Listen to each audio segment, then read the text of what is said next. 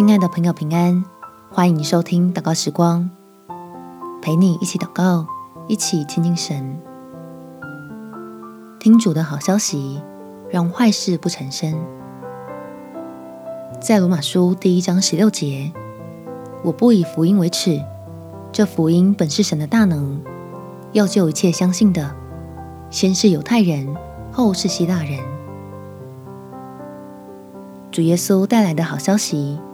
就是有一位爱我们的神，愿意成为你我的天父，他必定赐福保护，并且把最好的给信靠他的人，可以享受他永恒里的丰富。我们且祷告：主耶稣，求你派圣灵来光照我的心，提醒我想起你在十字架上的牺牲，是为了让我拥有从神来的盼望。所以，纵使最近我跟我的家人或许都遭遇极大的困难，不顺心到了倒霉透顶的境界，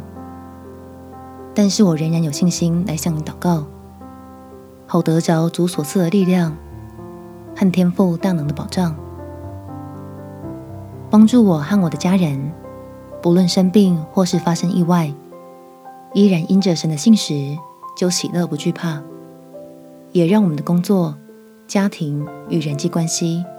都充满属天的祝福，叫我们学习真理的智慧，脱离卑贱，成为天父手里尊贵的器皿。感谢耶稣垂听我的祷告，